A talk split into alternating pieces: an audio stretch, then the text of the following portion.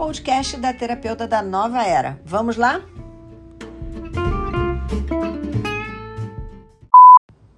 Bora de podcast? Vamos lá. É, eu vou contar aqui uma coisa para vocês, né? Que acabou de acontecer aqui comigo. É, hoje eu uso lente de contato. E às vezes eu coloco a lente de contato no olho, dá um remeleixo lá qualquer que ela sobe.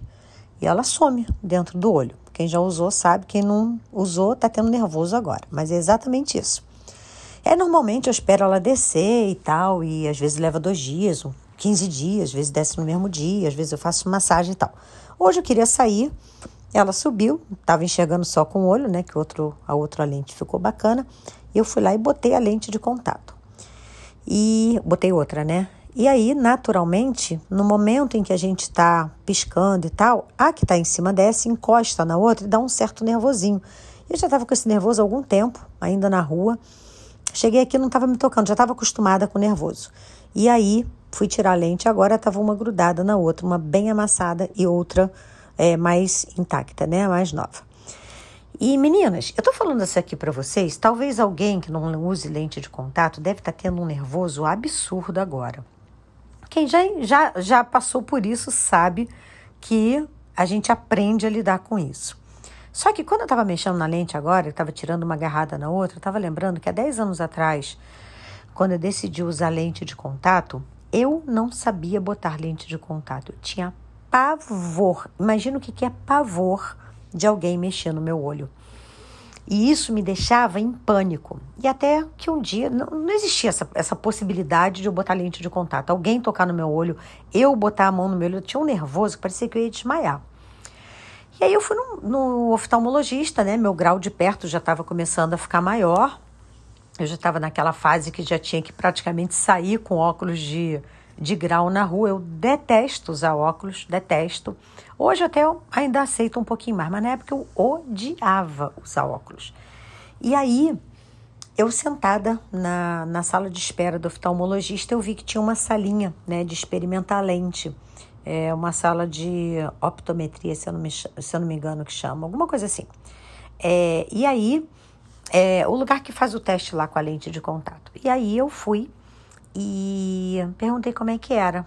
Faça um teste grátis e tal. falei, como é que é? Ah, você paga não sei o que, uma taxa de 40 reais e faz um teste. A gente bota uma lente e você vai ver se se acostuma. Eu falei, cara, eu não sei botar lente. A menina falou: oh, nós temos uma lente aqui de dormir, você pode dormir com ela, ela fica até 15 dias.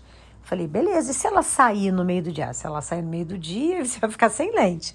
E aí eu comecei a fazer, comecei a fazer esse trabalho de lá, a menina botava lente, mas eu pedia, sabe, assim, muito carinho, muita calma comigo, porque eu tinha verdadeiro pânico.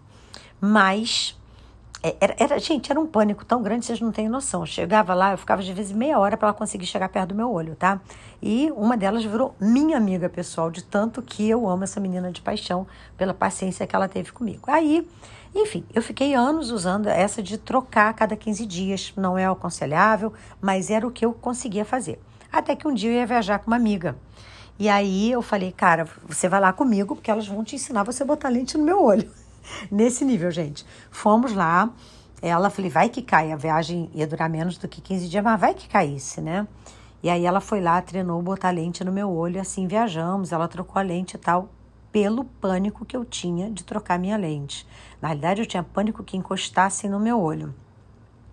E aí chegou um dia que eu falei, cara, eu vou ter que testar isso. Já estou muito tempo usando lente, já tinha, sei lá, oito anos, só para vocês verem, seis anos pelo menos já tinha. E eu falei, cara, eu tenho que treinar isso. E aí eu comecei a treinar. A lente caía, a lente perdia, aquilo era um, um saco treinar aquilo, me dava mais nervoso eu tocar do que deixar alguém tocar. Mas enfim, aprendi.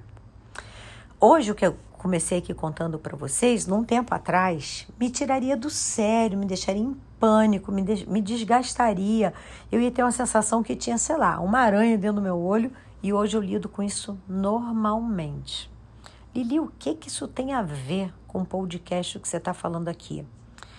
Não há nada que você não suporte tanto, que você não faça tudo que seja necessário ou busque todas as ajudas e os recursos necessários para que você supere a ponto de não precisar viver uma coisa que você não quer e escolher por aquilo que você quer.